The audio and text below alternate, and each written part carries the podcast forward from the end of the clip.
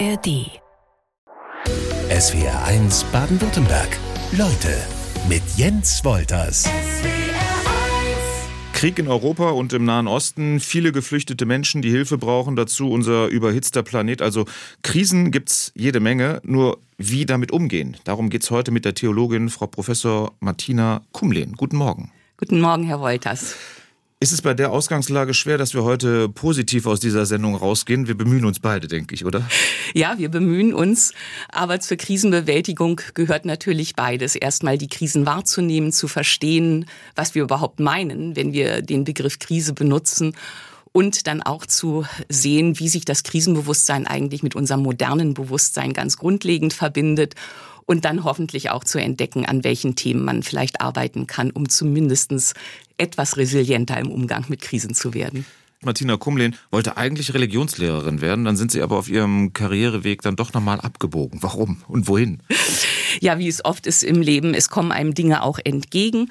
Ich hatte immer ein großes Interesse an den wissenschaftlichen Fragen, auch im Studium schon. Und dann hat sich das eben ergeben über die Staatsexamensarbeit, über die Kontakte, die dann entstanden sind, dass ich ähm, zunächst promovieren konnte und dann eben auch nochmal wechseln an die Universität Bonn für eine Assistentenzeit in dem Bereich Religionspädagogik. Und dann ging es nach Rostock und insofern bin ich eben dann in der Wissenschaft geblieben, aber ich habe das Referendariat noch gemacht, also die Schule wenigstens auch von innen gesehen. Genau, das, das habe ich in Ihrer Vita auch äh, gelesen, dass Sie das Referendariat noch gemacht haben ähm, und hatte mich gefragt, oh nein, ist da vielleicht irgendwas vorgefallen, dass Sie gesagt haben, ah, nee, das möchte ich dann doch nicht machen. Das war es nicht.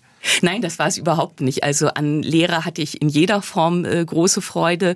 Ich hätte mir auch vorstellen können, in der Schule zu bleiben. Aber die Arbeit mit den Studierenden ist eben auch ganz besonders reizvoll. Das ist so auf der Schnittstelle. Die gehen nachher in die Schule mhm.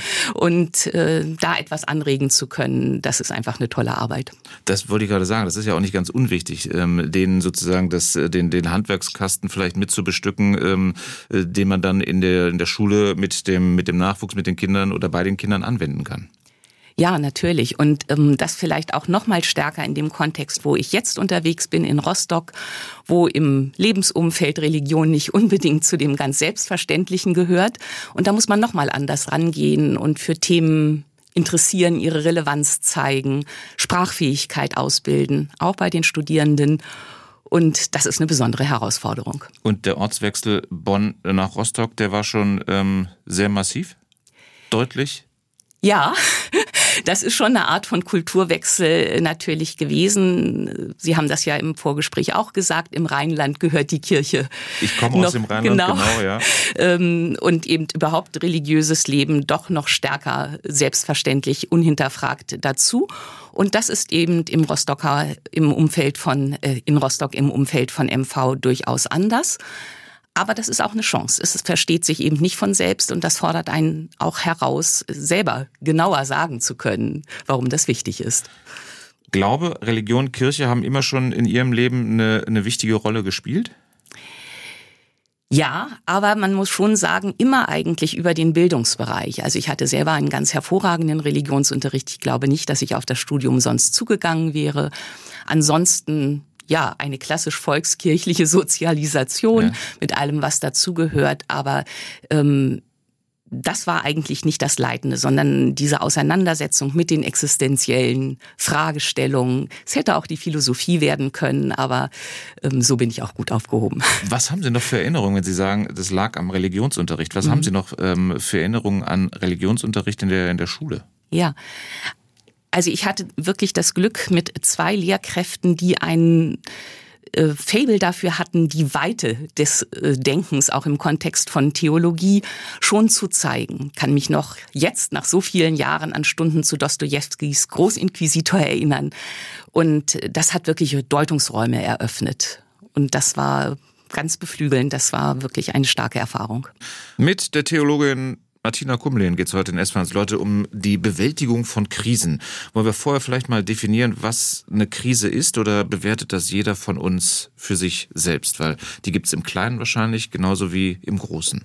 Ja, der Krisenbegriff ist sicher einer der ganz starken Leitbegriffe unserer Zeit, so dass man vielleicht auch schon krisenmüde sein kann, mhm. ähm, weil es ähm, einfach dauerpräsent ist. Aber ich glaube, es hilft schon noch mal genauer hinzugucken, woher dieser Begriff eigentlich kommt, wo seine Wurzeln liegen der kommt einmal schon aus der Antike heraus, aus dem juristischen Bereich und hat eigentlich mit Urteilsprozessen zu tun. Entscheiden, kämpfen mhm. und dann eben auch äh, kritisch zu einem Urteil zu finden. Das ist eine starke Wurzel. Von da aus ist es in den religiösen Bereich gegangen, ins Alte Testament ins Neue Testament und hat dann mit dem jüngsten Gericht zu tun. Also es bleibt eigentlich im juristischen Bereich, aber der Krisenbegriff wird aus Weltende bezogen. Eine weitere ganz wesentliche Wurzel ist der medizinische Bereich. Schon von ähm, der Antike her, von Gallienus von Pergamon, ging es darum, Krisen als den Moment der Entscheidung zwischen Leben und Tod zu begreifen. Also genau der Zeitraum, wo man noch etwas machen kann, wo Entscheidungen äh, von Entscheidungsträgern getroffen werden können, um eine Situation möglichst zum Guten zu wenden. Aber es ist ein Handeln mit Wagnischarakter. Es kann auch anders ausgehen. Also man muss was riskieren. Das sind die Wurzeln. Da blieb es auch lange. Aber seit der Aufklärung kommt dieser Begriff in den politischen Bereich und auch in die Alltagssprache. Und das hat was mit den Entwicklungen in der Aufklärungszeit zu tun. Da nämlich wird die Kritik zu einer ja. Leitwissenschaft, zu einem Leitbegriff. Kritik wird auf alle Traditionen bezogen. Sie werden hinterfragt. Sie verstehen sich nicht mehr von selbst. Das gilt dann auch für den religiösen Bereich, aber es gilt für alle Bereiche. Und von daher ähm, ist unser modernes Krisenbewusstsein wirklich damit versehen, dass alles einer Dauerrevision unterzogen werden muss. Krisen sind der Motor der Moderne, könnte man sagen. Und das hat auch dazu geführt, dass so eine Grunderfahrung darin besteht, dass hm, das Normale eben nicht normal ist und bleibt, sondern immer wieder ausgehandelt werden muss. Und das führt zu so einem Gefühl von Dauerkrisenmodus. Mhm. Dann muss man aber natürlich sehen, dass nicht alle darauf achten, dass nicht alle Katzen grau werden. Also in diesem, äh, in dieser Grundierung unseres modernen Bewusstseins, da stechen natürlich die sogenannten tiefen Krisen, die dann alle Existenzebenen berühren, die unser Raum- und Zeitverhältnis verändern, die unsere Beziehungsstrukturen verändern, dann nochmal eine herausgehobene Rolle. Und dazu gehört das, was Sie auch in der Anmoderation genannt haben. Natürlich ganz jung wieder die Pandemieerfahrung, also Epidemien, Naturkatastrophen. Da ist allerdings dann schon der Katastrophenbegriff das nochmal wieder ein bisschen das was, fragen. Da müssen wir unterscheiden zwischen ja. Krise und Katastrophe. Wahrscheinlich ja. sind wir längst äh, nicht in der Klimakrise, sondern stecken mitten in der Klimakatastrophe. Ähm, da, die Unterscheidung muss vorgenommen werden dann. Ja, die muss vorgenommen werden und ähm, je nachdem, ob man noch von Klimakrise spricht oder von Klimakatastrophe, stellt man natürlich im Bewusstsein auch schon etwas um. Also ich würde sagen, ich hoffe, dass wir noch jedenfalls im Übergang ich wollte, so sind. Ich wollte gar nicht um nein, nein, nein, überhaupt nicht. Nein, es gibt gute Gründe auch zu sagen, das ist im Katastrophenmodus.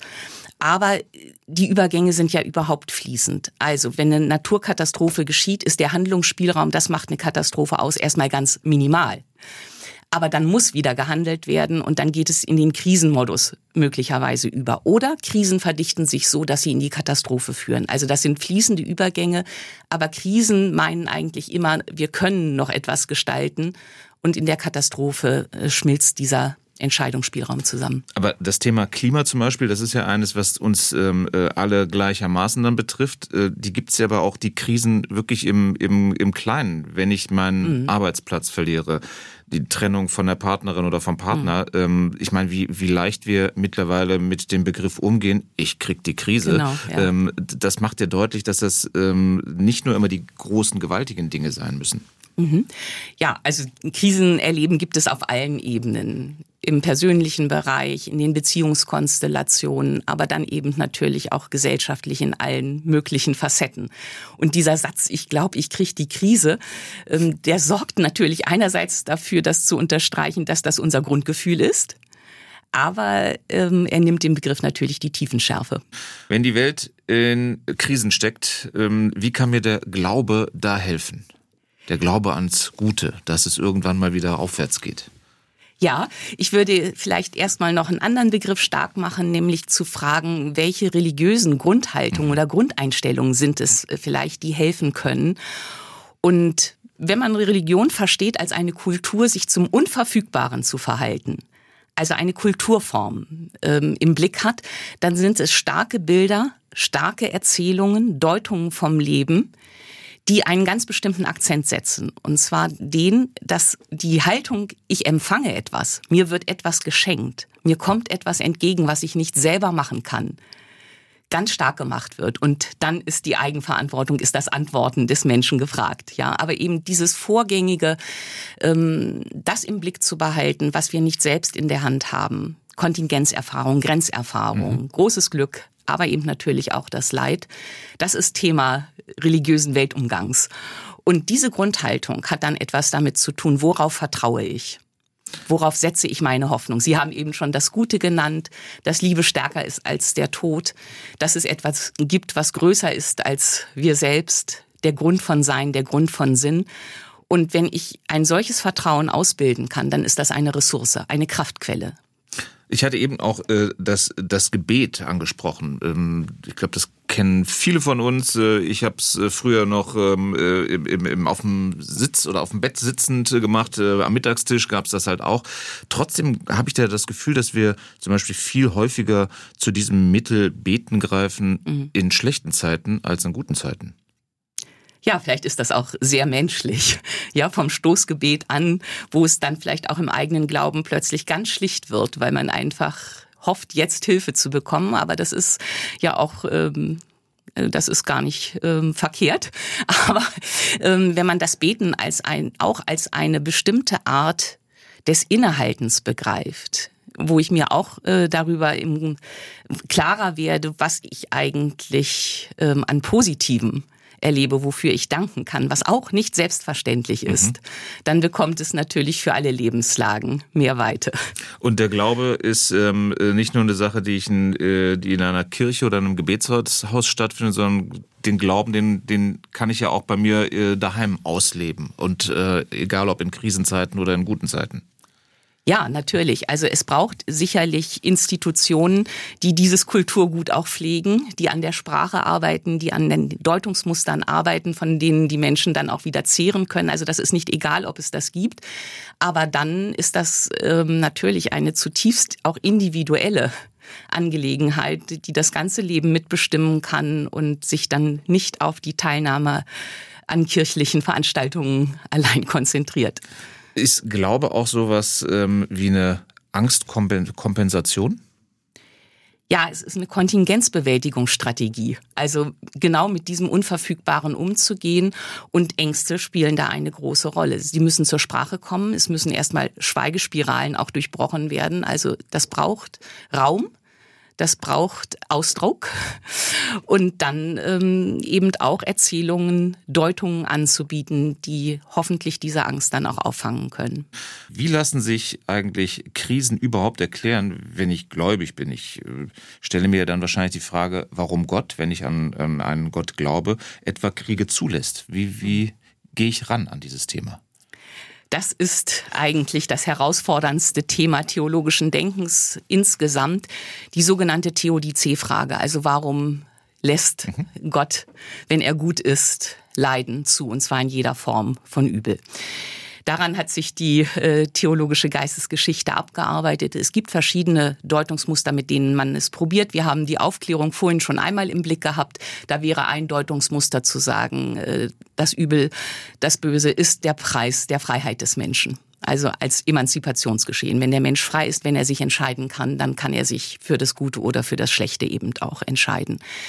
Das hat aber wenig Tröstungsfunktion, möglicherweise. So vor, ja. ja, genau. Also das Problem ist denkerisch schwer zu bewältigen und das hat damit zu tun, dass es mit der Vorstellung von Gott unmittelbar gekoppelt ist. Also wie denke ich Gott, wie stelle ich mir Gott vor? Mhm. Und deshalb würde ich auch so ansetzen, genau da nochmal nachzufragen. Also die wirklich sehr ähm, stark personalen Gottesbilder, die mit so einer Vorstellung arbeiten, da säße einer, der könnte, wenn er wollte und tut es aber nicht. Mhm. Das führt natürlich wirklich in sehr große Krisen. Enttäuschung, ja? Frustration. Genau. Und deshalb würde ich nochmal versuchen anzusetzen, was, wofür steht eigentlich die Rede von Gott? Gott ist ein Wort unserer Sprache, mhm. mit dem wir genau auf solche existenziellen Grunderfahrungen von Entsicherung auch reagieren, aber eben auch ähm, aus der Erfahrung heraus dass ich mich nicht selbst so gesetzt habe, dass ich mich eben als ein Mensch begreifen äh, darf, der ähm, ähm, sein Leben geschenkt bekommen hat, seine Freiheit auch, ja, und die dann gestalten darf. Und wenn ich Gott eben als ein, eine solche Reaktion ähm, des Menschen in seinem Denken auf das, was ihm widerfährt, begreife, dann wird auch verständlicher, warum es so viele verschiedene Gottesbilder gibt, schon in der Bibel, aber eben ähm, auch in unseren individuellen Vorstellungen, weil das so unmittelbar an das vielfältige existenzielle Erleben des Menschen gekoppelt ist. Wir brauchen also ganz verschiedene Bilder von Gott, um das zu versprachlichen. Und dann ähm, ist zumindestens erstmal dieses, ähm, diese Fragestellung etwas anders justiert, ja, aber sie ist nicht gelöst. Das heißt, der Umgang äh, mit dieser Erfahrung von Leid, wo kommt das her, was ist die Quelle des Bösen, die bleibt ganz virulent. Sie haben jetzt gerade schon gesagt, dass die, die Kirche natürlich auch verschiedene Gottesbilder ähm, äh, hat und bedient, aber das ist ja dann trotzdem immer schon ziemlich konkret. Also mhm. äh, ist das äh, ehrlich gesagt eine gute Entscheidung gewesen, auch wenn die schon viele, viele Jahre äh, her ist? Na, also wenn ich jetzt einfach nochmal auch auf so eine Grundvorstellung Gott ist die Liebe. Auch das ist natürlich eine Zuschreibung, die auch nicht äh, alles unserer Erfahrungen da abzudecken vermag, aber es ist doch eine ganz starke. Die Liebe ist stärker als der Tod. Und ähm, darauf zu setzen, darauf zu vertrauen, dass sich diese Kraft durchsetzt, die Kraft der Versöhnung, auch im Kleinen gegen äh, das Übel, das ist das, worauf wir setzen, wenn wir glauben und worauf man vertrauen kann, aber das kann man eben nicht andemonstrieren. Würden Sie sagen, gläubige Menschen kommen besser durch Krisen? Sie haben mehr Möglichkeiten vielleicht eben aus Schweigespiralen herauszufinden, ähm, innezuhalten, sich Sprache auch zuspielen zu lassen, wenn mir selbst die Worte fehlen.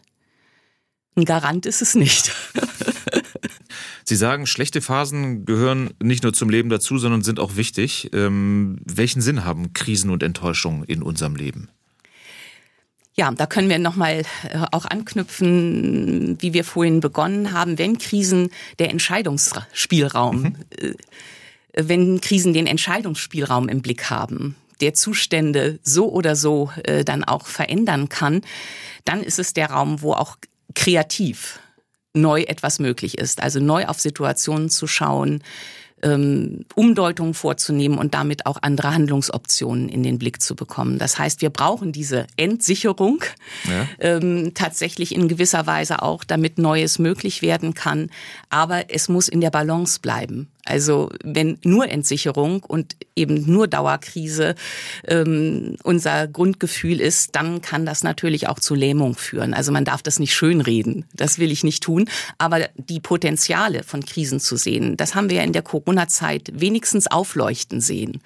Ja, das ähm, ist auch klar, dass es da viele Opfererzählungen gibt, die auch gehört werden müssen. Das ist ganz klar, auch gerade im Bildungsbereich äh, große Erfahrungen von Verlust. Mhm. Aber zugleich eben haben wir auch Formen von Konzentration auf das Wesentliche erlebt. Ähm, die Frage wieder, was ist wirklich wichtig? aber natürlich auch bis in den Bereich, wie kann sich Natur erholen, wenn sie eben eine Ruhepause bekommt. Da sind ja auch interessante Dinge in der Lagune von Venedig und andernorts mhm. äh, beobachtet worden. Also ob wir das genutzt haben und auf Dauer gestellt haben, das ist dann schon wieder eine ganz andere Frage. Aber es war eine Form, das neue Normal auszuhandeln, durch, ausgelöst durch eine massive Krisenerfahrung. Das heißt, ähm, beim ähm, Umgang mit Krisen gibt es dann eigentlich nur zwei Ausgänge, entweder daran verzweifeln oder daran wachsen? Ich würde äh, eher doch das Hin- und Herschwingen ja. Äh, stark machen. Also die Krise als einen Möglichkeitsraum, als einen Zwischenraum, wo die Ordnungen, die alte ähm, quasi in Frage steht, die neue noch nicht richtig zu sehen ist.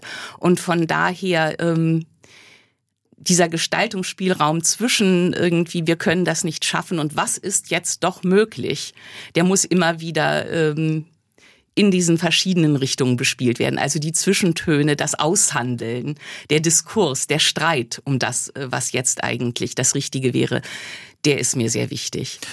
Also ich höre da ja raus, ähm, klar, die Beispiele liegen ja auch auf der Hand. Ähm, äh, gibt es sowohl negative wie auch, aber auch positive, dass äh, in, in einer Krise halt auch eine Chance liegt für jeden mhm. von uns. Äh, man muss die halt dann eben nur für sich erkennen und auch nutzen. Aber das hat ja auch mal so ein bisschen was, ähm, ich kenne so diese anstrengende Lebensweisheit, wer weiß, wofür es gut ist. Ähm, die ist ja wenig, sage ich mal, tröstend für Menschen, wenn wir jetzt gerade schauen, in, in Kriegsgebieten oder sonst irgendwie mhm, sowas. Da muss ja. man dann natürlich wirklich ähm, äh, eher aufpassen wahrscheinlich. Ja, da muss man sehr aufpassen. Also sowohl im individuellen Bereich, bei schweren Krankheiten, bei schweren Leiterfahrungen, ähm, nicht äh, von außen zu sagen, das hat alles einen Sinn, sondern wenn, dann können Menschen nur durch ihre eigenen ähm, ja, Erfahrungen hindurch und ihre eigenen Bemühungen dem vielleicht doch einen Sinn zu geben oder eben darauf zu vertrauen, ja, wenn wir im religiösen Bereich sind, dass das aufgehoben ist, was man da erlebt. Ähm, das können sie nur selber tun. Wenn man das von außen zuschreibt, wird das sehr schnell zynisch. Und im Kriegsgebiet würde ich jetzt nicht sagen, Krisen als Chance. Es gibt auch solche Deutungen natürlich, äh, Kriege als ähm, Abbruch und auch Neuaufbruch, aber das ist sehr gefährlich. Und in diesen Grenzbereichen ähm, würde ich das wäre ich da sehr vorsichtig. Als Theologin kennt sich Esverns Leutegast Martina Kumli natürlich bestens in der Bibel aus und dort wird bekanntermaßen von der ein oder anderen Krise erzählt. Kriege, Hungersnot, Seuchen, Naturkatastrophen. Das kennen wir alles aus der Bibel. Was können wir damit heute anfangen mit den Geschichten der Bibel? Ja, es sind starke Erzählungen, ähm, die in der Tat äh, die Krisenthematik immer mitlaufen lassen, ohne dass das äh, Wort jemals fiele. Und ähm, man kann aus diesen Erzählungen mitnehmen, wie die Grunderfahrungen in diesen Kontexten in sprachliche Bilder gefasst werden, wie sie verdichtet werden, wie sie uns damit auch Möglichkeiten zuspielen, uns in diesen Geschichten, in diesen uralten Geschichten wieder zu entdecken. Ohne dass es einfach dasselbe wäre, aber dass wir uns mit unseren Erfahrungen in diese Erzählungen begeben können, sie erschließen können und dann vielleicht auch in ihrem sinnstiftenden Potenzial erkennen können. Ganz stark ist das zum Beispiel aufgenommen worden im Rahmen der ähm, Fluchterfahrungen im äh, Kontext 2015, mhm. 2016 hat man versucht, die Bibel als Buch von Fluchtgeschichten auch zu rekonstruieren. Das hat Johann Hinrich Clausen gemacht, der Kulturbeauftragte der EKD, und diese Geschichten zusammengestellt. Ja, und das ist dann eben schon auch frappierend. Und wenn man auf die ganz äh, bekannte schaut, die Exodus-Erzählung gleich zu Beginn, ähm, also nicht ganz zu Beginn natürlich, aber doch eben ähm, identitätsstiftend auch für die jüdische, das jüdische Selbstverständnis Verständnis. Die Exodus-Erzählung ist erzählt worden oder aufgeschrieben worden, nachdem man schon die Erfahrung des Exils gemacht hat. Also da wird etwas zurückprojiziert, um eben ähm, sinnstiftend etwas auszulegen und zwar Erfahrungen von Befreiung, von Bewahrung aber durch die Wüstenerfahrung hindurch, also durch eine ganz tiefe Erfahrung von Entsicherung und wieder der Sehnsucht nach äh, der Sicherheit an den, bei den Fleischtöpfen Ägyptens. Ja, also genau diese Grunderfahrung, sich auf dem Weg zu machen, die starke Wegsymbolik und dann Erzählungen von Bewahrung, von Unerwartetem, was einem widerfährt in diesen Wundererzählungen vom Manna, von dem gespeist werden, womit man nicht gerechnet mhm. hat, Überfülle in der Dürresituation. Also solche äh, Grunderfahrungen und Kontrasterzählungen finden wir in ganz vielen Strukturen. Wir finden aber eben natürlich auch vor allen Dingen in den Psalmen Gebetssprache, die so stark ist in ihren Bildern, das ist Lyrik, Metaphern, Symbole, die ähm, ihre Wirkmacht wirklich bis heute entfalten. Die Psalmen leihen uns Sprache wenn wir keine mehr haben. Fürs Staunen, fürs Danken, fürs Klagen, vor allen Dingen fürs Klagen. Und das ist auch eine Strategie von Resilienz, mit Ohnmachtserfahrungen, Schulderfahrungen umzugehen. Die Deutung der Bibelgeschichten, ähm, damit wir vielleicht heutzutage da noch mehr mit anfangen können, muss die dann nochmal ähm, neu angegangen werden? Also das ist ja auch ein Thema, was Ihnen sehr am Herzen liegt, mhm. ähm, wie wir äh, die Geschichten der Bibel die Jahrtausende alt sind, ähm, mhm. für uns besser anwenden können. Ja, sie müssen durchsichtig gemacht werden, sie müssen transparent gemacht werden, ähm, auf die Erfahrungen hin, die sich in ihnen verdichten. Und dann müssen die in Beziehung gesetzt werden zu Erfahrungen, die Menschen heute machen können. Ja, und eben auf die Lebensrelevanz, Lebensdienlichkeit dieser Bilder und ähm, Erzählmuster befragt werden. Und das heißt, wir sind eigentlich in einem permanenten Übersetzungsprozess.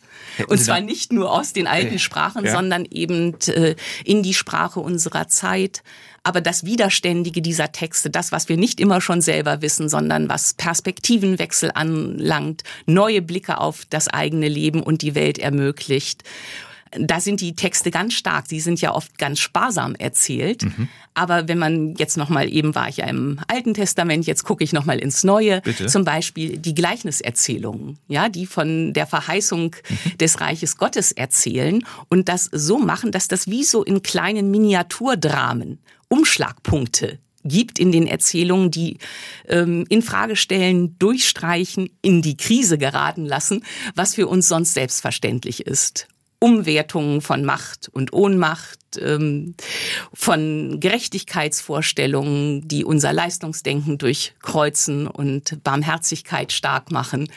Also ähm, die uns immer wieder in unserer Wahrnehmung aufs Leben neu ausrichten. Und diese Punkte, die muss man freilegen. Die muss man stark machen. Die Theologin Martina Kumlin hat hier in SWRs Leute schon deutlich gemacht heute, dass die Kirche in Krisenzeiten durchaus hilfreich sein kann. Aber die Kirche selbst hat ja, egal ob äh, katholisch oder evangelisch, selbst eine große Krise an Glaubwürdigkeit verloren. Ist das nicht eine große verpasste Chance der, der Kirche, gerade in diesen Zeiten? Ja, also die Umstellungsprozesse, ähm, welchen Stellenwert Religion für die äh, Menschen hat in einer ausdifferenzierten Gesellschaft, wo es viele andere Möglichkeiten auch gibt, äh, nach dem Sinn des Lebens zu fragen, ähm, Ausdruckskulturen im, bis in den populärkulturellen Bereich, die auch ähm, Deutungsarbeit sozusagen mitleisten, wo Menschen sich Hilfe holen, aber eben auch ähm, sicherlich die Schwierigkeiten, immer wieder die eigene Sprachfähigkeit, das Arbeiten an diesen Deutungsmustern so zu artikulieren, dass Menschen nach wie vor die Relevanz mhm. dessen entdecken können für sich und ihr Leben. Das ist die Aufgabe. Aber da sind die Kirchen auch schon lange dran. Also das ist jetzt gar nichts, was man ihnen neu sagen müsste. Aber sie stehen quasi auf einem Deutungs- und Sinnangebotsmarkt auch in Konkurrenz und müssen ähm, den Mehrwert eben zeigen können in ihren Angeboten, in der Art, wie sie auf Menschen zugehen, wie sie Räume eröffnen, nach dem Leben und seinem Sinn zu fragen. Aber da hat sie auch nach wie vor ihre Stärke. Eben, das hat man auch in ganz großen Krisen gesehen. Unter anderem eben rund um 1989. Ja, das vergisst man eben auch, dass die Kirchen das da genau dieser Ort war, waren, wo das ähm, ja, auch mit Risiko natürlich, aber wo das eben Raum und Stimme finden konnte. Nur in den vergangenen Jahren sind ja die, die die Zahlen der Kirchenaustritte ähm, wirklich in die, in die Höhe geschnellt. Und ja. ähm, alle zehn Jahre gibt die evangelische Kirche in Deutschland die Kirchenmitgliedschaftsuntersuchung heraus. 22 war das der Fall und äh, da vertraten demnach nur noch 13 Prozent traditionell kirchlich-religiöse Einstellungen. Und noch eine Zahl finde ich äh, noch gravierender. 56 Prozent gaben an, nicht religiös zu sein und viele von denen gestanden aktiv religionsfeindlich zu denken. Mhm. Wie sehr tut Ihnen sowas weh, solche Zahlen als Theologin? Ja, also ich komme ja aus einem Kontext, wo die Zahlen noch viel äh, radikaler sind. Also äh, in Mecklenburg-Vorpommern haben wir eine Kirchenzugehörigkeit im evangelischen Bereich so um 12 Prozent. Und für die äh, katholischen ähm, ähm, Mitglieder sieht es nochmal ganz anders aus. Das sind nur noch zwei bis drei. Das heißt wirklich eine Marginalisierungssituation, die einen ähm, absolut herausfordert. Da ist gar nicht selbstverständlich und Religion, der Sinn für den Sinn von Religion muss überhaupt auch immer wieder versucht werden, über Bildungsprozesse ähm, überhaupt offengelegt zu werden. Ja, also da versteht sich gar nichts von selbst. Also diese Entwicklungen haben auch eine lange Vorgeschichte, die haben auch eine historische Vorgeschichte, auch gerade in Mecklenburg. Ähm, natürlich ähm, die Zeit ähm, der DDR mit der Repressionspolitik. Aber das ist nicht das einzige Erklärungsmuster. Das fing auch schon im Übergang zum 20. Jahrhundert an mit der Industrialisierung und also mhm. Entfremdungsprozesse. Ja, die haben eine lange Geschichte und das setzt sich eben aber doch auch massiv fort. Und das ist eine riesige Herausforderung. Die Strukturen werden nicht so bleiben können im ländlichen Raum. Äh, ganz besonders äh, schwierig. Es müssen Konzentrationsprozesse stattfinden. Auch wieder die Frage, was ist wesentlich? Was macht unser Profil aus und wo verdoppeln wir einfach nur Diskurse und wo haben wir aber was eigenes auch wirklich eine eigene Stimme in diese öffentlichen äh, Aushandlungsprozesse einzubringen? das, ähm, da steht eben wirklich alles auf dem Prüfstand. Und gerade diese sechste KMU jetzt, die ganz frisch sozusagen ist, ähm, das kann man schon doch auch sehen, äh, dass der Handlungsdruck steigt. Bei den anderen hat man das auch schon gesehen, aber ähm, der Handlungsdruck war noch nicht so stark. Auch wenn es wahrscheinlich auf die Frage keine kurze Antwort gibt, äh, versuche ich es. Äh, warum ist die Kirche für Sie weiter zeitgemäß? weil sie die Institution ist oder die Organisation oder wie immer man äh, sie auch ansprechen will, die den Raum für diese Fragen offen hält, die an Hoffnungsfähigkeit, an Zukunftsoffenheit auch mitarbeitet, weil sie eben auch in dem, was sie an Deutungen anzubieten hat, genau diesen Raum nach vorne hin offen halten kann und damit Trost, aber nicht Vertröstung bieten kann, zum Beispiel, und eben die Menschen in Krisensituationen begleitet. Das vielleicht noch als letzten Gegenpunkt. Es sind gerade die Lebensübergänge, die bleiben attraktiv, auch bei Konfessionslosen. Mhm. Ja, eben, ähm, wenn noch am stärksten, sich da doch eben auch die Begleitung über das Gespräch, aber auch die Gestaltung, die Praxen, die religiösen Praxen waren heute vielleicht viel zu wenig auch äh, Thema, weil ich so stark aus dem Bildungsbereich komme. Aber ähm, die Praxen, die eben tatsächlich dann Begehungsmöglichkeiten für diese Lebenswenden anbieten, die sind nach wie vor stark nachgefragt und das ist auch ein hohes Gut und auch ein Fund, mit dem die Kirche wuchern kann. Wir schauen mal, was die Hörerinnen und Hörer ähm, zu dem Thema zu sagen haben. Und da gibt es, wie ich finde, erstmal zwei starke Meinungen oder zwei deutliche Meinungen. Moni Schneider aus Haslach hat geschrieben, Guten Morgen, das Thema, warum lässt Gott Leid zu, finde ich unglaublich interessant. Ich glaube an Gott, aber die Frage, warum lässt Gott Leid zu, beschäftigt mich immer wieder. Krieg, Kindesmissbrauch, Elend, Hunger auf der Welt, Tod von jungen und gesunden Menschen. Dieses mit dem Glauben an Gott unter einen Hut zu bringen, ist wirklich eine harte Nuss. Und da haben wir uns ja sozusagen heute auch schon ähm, ein wenig dran abgearbeitet. Und ich habe noch äh, die Meinung von Katharina Reis aus Filderstadt. Meine Lebenslosung lautet, Gott nahe zu sein ist mein Glück und ich frage mich oft, was Menschen ohne Glauben machen, wenn es gilt, Leid, Schicksal, Tod und Krisen zu bewältigen. Der Glaube ist und war mir immer eine große Hilfe und Stütze in meinem oft nicht einfachen Leben. Ich glaube, das geht vielen Leuten so, ähm, dass man da sich sozusagen den Halt holt, den man vielleicht sonst im Leben nicht hat. Es gibt eine Frage von Dieter Nemrava aus Deizisau. Der möchte wissen, ähm, weil es um die Forschung ja bei Ihnen auch geht, ähm, ob es auch Forschung betrieben wird, ob eventuell Religionen erst zu Krisen geführt haben. Zum Beispiel nennt er dann halt Israel, Palästina und auch Nordirland. Ja, das ist eine ganz äh, entscheidende Frage. Die Gesprächsrichtung heute war anders. Das ging eher in Richtung äh, Religion als Ressource. Das Thema Religionskritik kam gar nicht vor. Das ist aber absolut entscheidend und das ist auch für die Forschung entscheidend. Also Religionen können lebensdienlich sein, sie können aber eben auch ähm, nicht nur ähm, auch äh, krank machen unter Umständen in bestimmten Spielarten, sondern sie sind auch ähm, natürlich massiv in Krisenszenarien als Motor, als Verstärker involviert. Und es wird eben immer dann gefährlich, wenn Religion politisiert, in Dienst genommen wird, funktionalisiert wird, wenn nicht unterschieden wird und ähm, da können Religionen in ganz grauenvoller Weise im fundamentalistischen Sinne in Gewalt führen und tun sie es ja eben leider auch weltweit. Und ich glaube, da äh, könnte man leider noch andere Gebiete der Welt ähm, ja, auflisten, äh, ja. wo das genauso ist. Christina hat sich gemeldet. Guten Morgen zum Thema Kirchenaustritt. Ähm, wir, wahrscheinlich die Familie, wir sind schon länger ausgetreten, aber wir glauben trotzdem an Gott. In Deutschland wird Glaube nur mit der Kirchensteuer verbunden. Äh, meine gesparte Kirchensteuer habe ich jahrelang meiner Mutter überwiesen, weil sie eine Mini-Rente hat. Äh, das war für mich Nächstenliebe. Ich glaube, es geht schlechter, als das so zu aufzulösen, wenn man sich für diesen Schritt entscheidet.